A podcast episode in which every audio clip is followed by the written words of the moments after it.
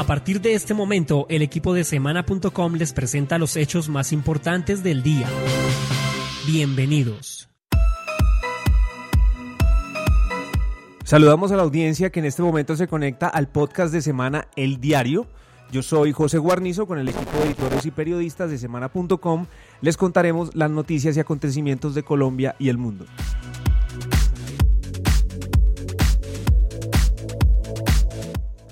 Bienvenidos a quienes nos escuchan en directo o en diferido a través de las plataformas Spreaker, Apple Podcast, TuneIn, iVox y nuestras redes sociales. Hoy es miércoles 28 de febrero y con la producción de David Gallego, bienvenidos a este episodio de la segunda temporada del diario.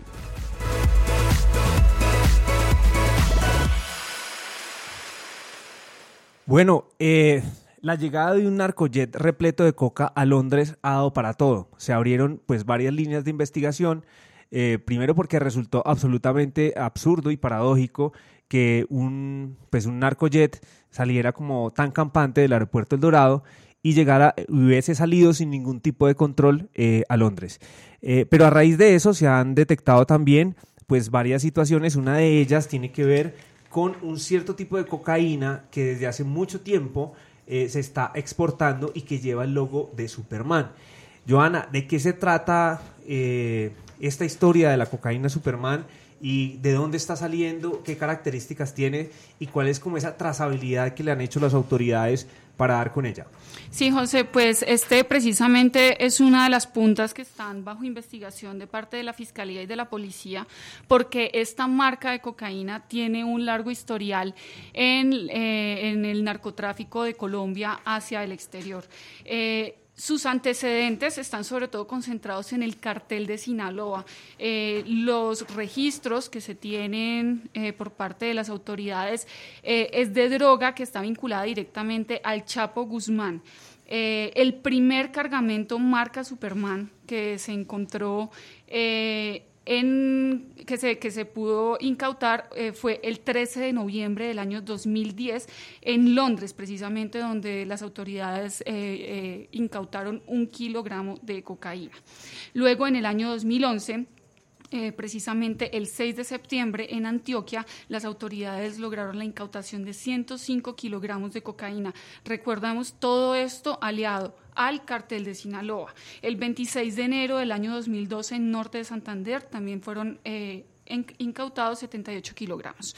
El 13 de junio, en Vigo, España, apareció un cargamento por 3.400 kilogramos de cocaína y el 21 de febrero del año 2014, en Santa Marta, las autoridades encontraron 44 kilogramos. ¿Por qué es importante tener en cuenta estos antecedentes, José? Porque precisamente todo esto estaría vinculado incluso también al, clan del Golfo.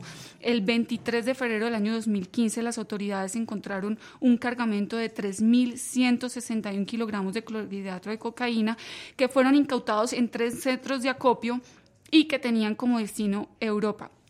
Esta incautación se hizo en un guía Chocó y los eh, jefes o quienes estarían detrás de este cargamento eran precisamente el clan del Golfo. Pues por ahora las autoridades eh, no han descartado ninguna hipótesis frente a quienes vendieron esta cocaína a mafias italianas europeas. Sin embargo, sí se conocieron detalles de quienes estarían detrás de este cargamento eh, de 500 aterrizó en un narcojet en Londres y pues precisamente se comienza a mencionar el nombre de Drangheta y Calabria, que es una mafia italiana, quizá la más importante que azota eh, el, eh, en general toda Europa. Eh, es una mafia que tiene antecedentes pues en el sur de Italia, precisamente en la región de Calabria, donde surgen de una de las regiones más pobres del país, precisamente trayendo un baño de sangre para esta población y y de manera silenciosa se han convertido en una de las mafias más importantes del mundo. Le resalto una cosa, José, en un informe de la BBC dice que para el 2008 los ingresos de esta mafia rondaban los 44 mil millones de euros. Esto corresponde al 29% del PIB italiano.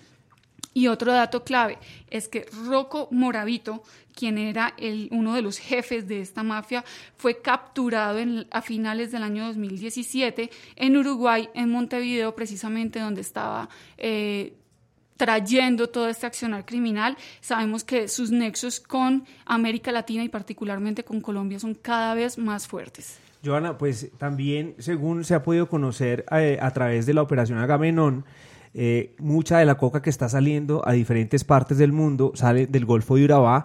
Eh, justamente el clan del Golfo han logrado detectar que tienen como unos lazos con unas organizaciones del sur del país, la Constru que queda en Putumayo y estructuras criminales del Valle y Cali y organizaciones como los Chatas de Bello, que es el municipio adjunto a Medellín, y del barrio La Sierra en Medellín. También lo que se ha podido conocer a través de esta operación es que el clan del Golfo tiene cuenta con redes eh, de narcotráfico eh, con carteles mexicanos como el cartel de Sinaloa que podrían tener participación eh, con los cargamentos hallados en el Urabá. Es decir, mientras está llegando cocaína con estos logotipos a Europa y pues a Estados Unidos, aquí se han hecho como algunas incautaciones a raíz del seguimiento que se le ha hecho al clan del Golfo. Y hay una teoría que está manejando la policía, eh, ellos lo han llamado el efecto bodega, y es decir, que se están llenando de bodegas, ellos, ellos lo que hacen, el clan del Golfo, es meter entre, eh, han, hecho incautaciones de 2 y 3 toneladas por bodega, eh, lo que significa pues una considerable cantidad de cocaína pues que se está incautando en estos lugares. solamente en la operación Agamenón, Joana, se han encontrado 22 eh, eh, se, han encontrado 69 toneladas eh, de cocaína. Y lo curioso y digamos lo llamativo de esto es que se han encontrado 150 logotipos distintos. Es decir, ahí aparece desde la marca Superman, hay otras que tienen otros, como otros mensajes, otros logotipos. Hay una que me llama mucho la atención que tiene el, corazón y la Che de el Chapulín Colorado. Sí, José, también es muy importante resaltar que eh, la Fiscalía y la Policía anunciaron unos operativos en donde se dieron y se ejecutaron seis órdenes de captura. Eh, dentro de estos operativos falta una muy importante que es contra Carlos Muñoz Garavito, quien es considerado un esmeraldero de Guaduas, que precisamente sería el enlace directo con eh, las mafias que estarían detrás de esta droga. porque es importante cada vez llegar más alto, José? Porque estamos ante un eh, fenómeno que silenciosamente venía ocupando la atención de las autoridades. El 8 de enero se habría dado por interceptaciones telefónicas y por información que manejan las autoridades dentro de esta misma investigación un charter eh, de similares características con los mismos protagonistas habría sacado una cantidad similar de drogas. Todo esto, digamos, está en investigación, pero eh, eh, la dinámica de sacar drogas en un vuelo charter es, una, es un mecanismo, digamos, muy sofisticado y que sin duda alguna tiene que escalar para poder que encontremos, digamos, quiénes están detrás de, toda esta, de todas estas maniobras. Claro, y, y una cosa para finalizar, Joana, es que, bueno, la gente se pregunta cómo hacen para saber exactamente que esa es la cocaína que está, la que, la que incautan en otros países. Eh, es la misma que está saliendo del Golfo de Urabá. Pues esto lo hacen mediante cotejos, no solamente de logotipos, sino del tipo de cocaína que va, porque hay en diferentes niveles de pureza, ¿no? Entonces han identificado eh, las autoridades colombianas 200 coincidencias relacionadas con el clan del Golfo en otras zonas de Colombia y en países como Ecuador, Panamá, España y Bélgica. Las informaciones de inteligencia, investigación criminal, como lo llaman, casos de incautación y trazabilidad de logotipos, les ha permitido establecer una capacidad del tráfico internacional a cerca de 15 países. Hola, soy Alejandro Santos, director de Semana. Desde este domingo usted podrá registrarse para acceder a toda la información de nuestra revista impresa. Es muy fácil. Con un solo clic a través de su cuenta de Facebook, Google o su correo electrónico. Les ofreceremos el mejor contenido de análisis, la mejor investigación y la mejor opinión del periodismo. Por eso Semana quiere estar ahí para que usted tome las mejores decisiones. Bueno, pues esta mañana se conoció una noticia bastante grave y es la masacre de siete personas en el estado del Táchira en Venezuela eh, y ha corrido información acerca de que puede haber un colombiano dentro de los muertos. ¿Qué es lo que se sabe en este momento, Astrid, y cuáles son las versiones que se manejan de lado y lado? Bueno, José, pues en zona rural de Ureña, en el estado de Táchira, fueron encontrados siete cuerpos sin vida. Eh, la información que tenemos viene desde Venezuela porque las autoridades colombianas no se han pronunciado al respecto. Precisamente Fernando Tarazona, el jefe de seguridad ciudadana del Táchira, fue quien confirmó el, ingreso de los cuerpos a la morgue del Hospital Central del Estado de Táchira. Entre ellos, esos cuerpos, eh, hay dos mujeres, pero solo han, identificado dos. Se trata de Jesús Peña, venezolano de 25 años, y Marlon Haugery, eh, de, nacionalidad, de nacionalidad colombiana, de algunos 24 años aproximadamente, eh, según el señor Tarazona.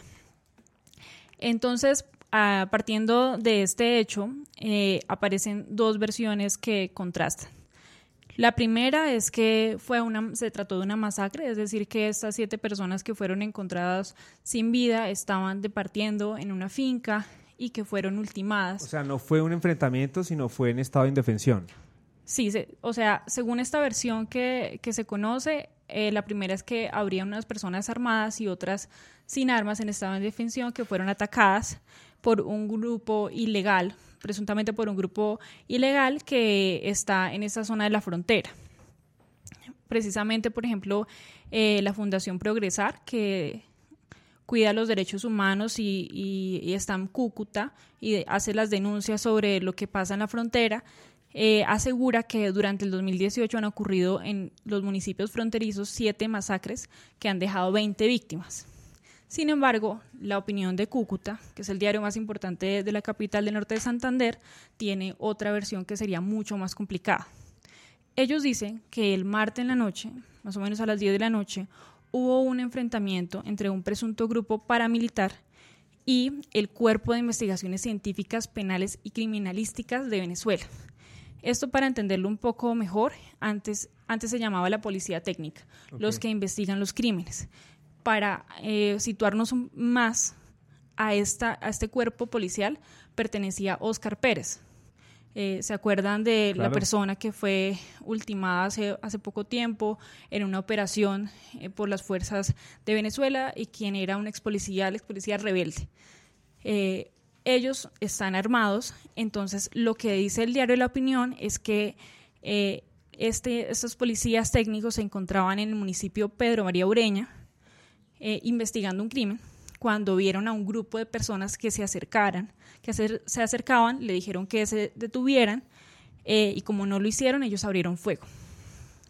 según esto, entonces al dispararles hubo intercambio de, de balas entonces ya no sería una masacre con personas en estado de defensión, sino lo que dicen aquí es que hubo enfrentamiento entre la policía técnica y presuntos paramilitares. Eh, esto complica mucho las cosas porque entre los presuntos paramilitares estaría, estarían las personas que murieron, inclusive el, incluyendo el colombiano que encontraron. Eh, entonces, es una eh, versión. Es una versión puesta por el diario La Opinión. Ellos agregan además que en el lugar encontraron evidencia de varias armas de fuego eh, de diferentes calibres, una granada fragmentaria, una camioneta, eh, dos motocicletas y panfletos alusivos a grupos generadores de violencia, así como prendas de uso militar. Esta información es complicada eh, porque viene como del oficial de Venezuela, de alguna manera pues de las fuentes policías de Venezuela, sin embargo pues sería muy grave y eso es lo que tiene que entrar a, depurar la, eh, la policía, el Ministerio de Defensa colombiano y la Cancillería y ver en qué situación murió un colombiano allá. Bueno, pues vamos a esperar entonces noticias de la Cancillería colombiana, a ver qué se sabe oficialmente de nuestro gobierno sobre este colombiano que eh, fue asesinado dentro en el marco de una masacre que se cometió en el estado del Táchira. Las noticias más importantes del día. El hecho de que el número 10 de la selección Colombia de mayores, pues Roberto Gerlain nació en Barranquilla el 18 de noviembre y puede ser el colombiano que más. Esta encuesta todavía no logra medir la verdadera coalición que se formaría con la izquierda porque Maturana volvió al, al fútbol colombiano después de muchos años y volvió al equipo de sus amores con el que le dio la primera oportunidad en 1986 de dirigir. El análisis con la seriedad de Semana el Diario. El equipo de semana.com se prepara de lunes a viernes en vivo a las 5 y 30 de la tarde para contarles lo que pasa en Colombia y el mundo. Escúchalos y descarga su podcast en Spreaker. También en www.semana.com, Apple Podcast, TuneIn y iBox. Bueno, pues se acerca una fecha muy importante para el país y para la democracia. El próximo 11 de marzo se llevarán a cabo las elecciones legislativas y desde esta tarde semana.com tiene un especial, un home especial eh, donde están eh, las noticias más importantes, pero sobre todo los análisis más importantes de lo que van a hacer estas elecciones para que los ciudadanos puedan tomar mejores decisiones. Eh, ¿Cómo pueden acceder a esta página especial que ha preparado semana.com? estamos con Rodrigo Urrego, editor político de Daniel Valero, y qué pueden encontrar en este especial para que la gente se informe más, para que pueda tomar una mejor decisión. Bueno, así es, José, pues como usted lo ha dicho, que le gustan las fechas, pues estamos exactamente a 11 días, 6 horas y 12 minutos de que los colombianos eh, puedan acceder a las urnas a, a elegir a los nuevos representantes del pueblo, que en teoría son los congresistas y digamos son unas elecciones, aunque toda la atención está concentrada en las elecciones presidenciales, pero estas elecciones tienen mucha importancia y quizás marcarán lo que va a ser eh, esa recta final del debate electoral de este año. Eh, pues estamos prácticamente a dos semanas y en semana.com pues eh, hemos desplegado pues un mini sitio en el que ahí se va a alojar no solo la información de la actualidad, eh, de todas las campañas, sino también todo lo que los colombianos necesitan saber para ejercer su derecho al voto. Eh, esta tarde pues hemos lanzado este sitio. Eh, iniciamos, digamos, con un análisis de uno de los partidos que están en contienda, que es el Opción Ciudadana. los usuarios pueden leer, digamos, toda esta información en nuestra página de www.semana.com y allá van a acceder, digamos, a, este, eh, a esta casa especial que va a tener todas las elecciones del 2018. Eh, Daniel ha estado, digamos, eh, muy al frente de lo que es la formación de este sitio que va a ofrecer Semana y pues también nos va a comentar todo lo que podrán encontrar todos los usuarios de Semana.com. Eso, Daniel, ¿qué podemos encontrar en, en esta página?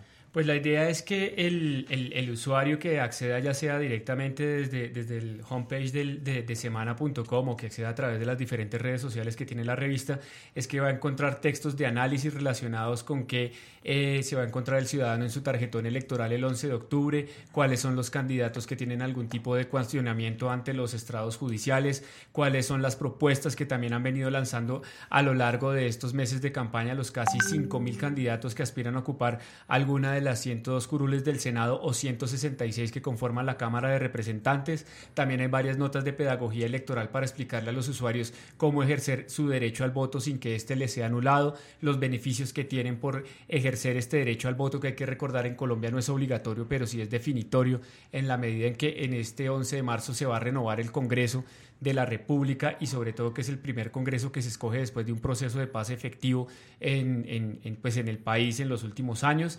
También se van a encontrar eh, videos de análisis y de explicativos relacionados pues con la contienda electoral y una gran apuesta que también tiene la revista relacionada con eh, el periodismo de datos pero enfocado al eh, sistema electoral colombiano. Entonces presentamos un mapa electoral, es el primero que se hace en el país relacionado con las elecciones a Congreso de la República de los últimos tres años. Tenemos desde el eh, 2006 hacia acá, 2006, 2010 y 2014. Daniel, eh, perdón, le interrumpo, pero yo creo que vale muchísimo la pena eh, explorar este mapa interactivo. O sea, yo no he visto, lo digo pues como este de semana.com, eh, pues en otro lugar una información de datos tan, tan condensada, sobre todo de, específicamente elecciones legislativas desde el año 2006, ¿no? Sí, lo que hacemos en este, en, este, en este mapa es recoger los resultados por cada uno de los 1.102 municipios que tiene Colombia, sobre cuáles han sido los partidos que más votación han tenido, cuál ha sido la cantidad de votos que ha tenido este municipio y por supuesto también se extrapola lo que es por departamento. La idea es que el usuario cuando eh, navegue y entre a, nuestras, a nuestros diferentes sitios, pues puede comparar las elecciones como han cambiado del 2006 cómo el Congreso y el mapa político cambió en el 2010 y cómo después, ya que hubo un relevo de gobierno, ya dejamos los ocho años del expresidente Álvaro Uribe a estos ocho años de Juan Manuel Santos, en el 2014 este Congreso ya volvió a cambiar, los partidos como han venido eh, mutando cuando la U tenía una mayoría y ahora esa mayoría se ve en el centro democrático, también pues obviamente cómo ha sido, eh, digámoslo así, el decaimiento de fuerzas como el Partido Polo Democrático o la misma Alianza Verde que también ha perdido como algún tipo de representatividad.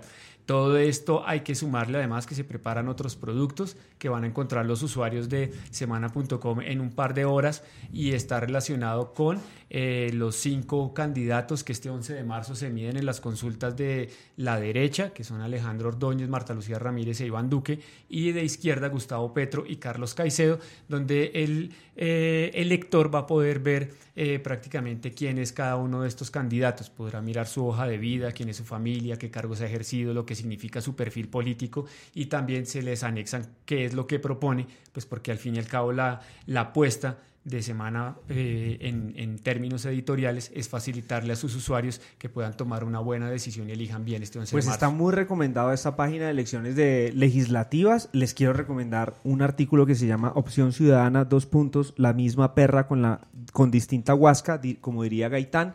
Es un análisis muy completo, súper completo sobre lo que ha sido este, eh, digamos, este partido político que ha estado pues relacionado con la parapolítica hace muchos años y también recomendado por supuesto el mapa político interactivo y pues esta noche estaremos publicando también un sitio para que puedan eh, ver los perfiles y las hojas de vida de candidatos que se medirán en las consultas.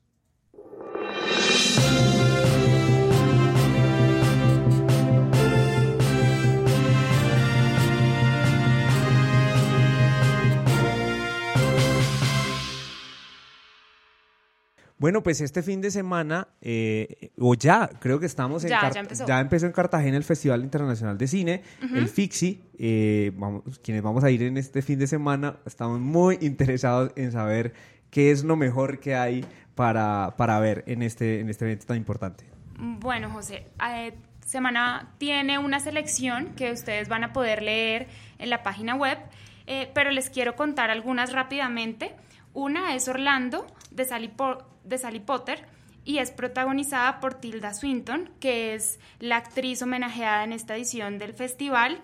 Eh, y eh, pues bueno, está basada en una novela de Virginia Woolf. Es un relato feminista con una puesta en escena barroca y es bien sugerente, muy recomendada, pues van a poder ver varias películas de esta actriz y va a estar allá también, entonces para que aprovechen y la conozcan, es una actriz maravillosa. Otro es, es, es Matar a Jesús de Laura Mora. Esta es colombiana, es de la selección de películas que participan eh, eh, y que, digamos, compiten a nivel nacional. Ella, Laura, participó en el proyecto de la novela que transmitió Caracol sobre Pablo Escobar, El patrón del mal, ¿no? Es una, pues es una cineasta colombiana muy joven, pero súper talentosa y pues hay mucha expectativa sobre esta película de Matar a Jesús. Exacto. Eh, esta historia se trata de una joven que es testigo del asesinato de su padre y decide ir a buscar al asesino. Es una, una película que ya tuvo un premio, ha tenido varios premios en otros festivales en América Latina, entonces está también muy recomendada. Eh, otra colombiana es Sal, de William Vega. Eh, también habla como de, de la guerra y es de un hombre que va a buscar a su padre que se ha desaparecido, pero en esa búsqueda sufre un accidente y una pareja lo ayuda. Y en ese, en ese momento empieza un proceso como de sanación y de entender, pues, que a veces uno tiene que afrontar momentos muy duros sin entender por qué. Y la última que les quiero recomendar es 120 Batemans per minute de Robin Campillo. es, eh, fue ganadora del Festival de Cannes, está ambientada en los años 90 en Francia y habla, es la historia de un joven que se enfrenta al VIH y también cómo es todo ese ambiente alrededor de este virus y cómo afecta a la sociedad en ese momento también es una de las perlas del festival. Pues muchísimas gracias a Paula Doria por estas recomendaciones para el Festival de, eh, Cine de Cartagena que ya comenzó y se extiende hasta este fin de semana. Con esta información nos despedimos de este podcast de Semana al Diario. Nos escuchamos mañana a las 5 y 30. Gracias por habernos escuchado.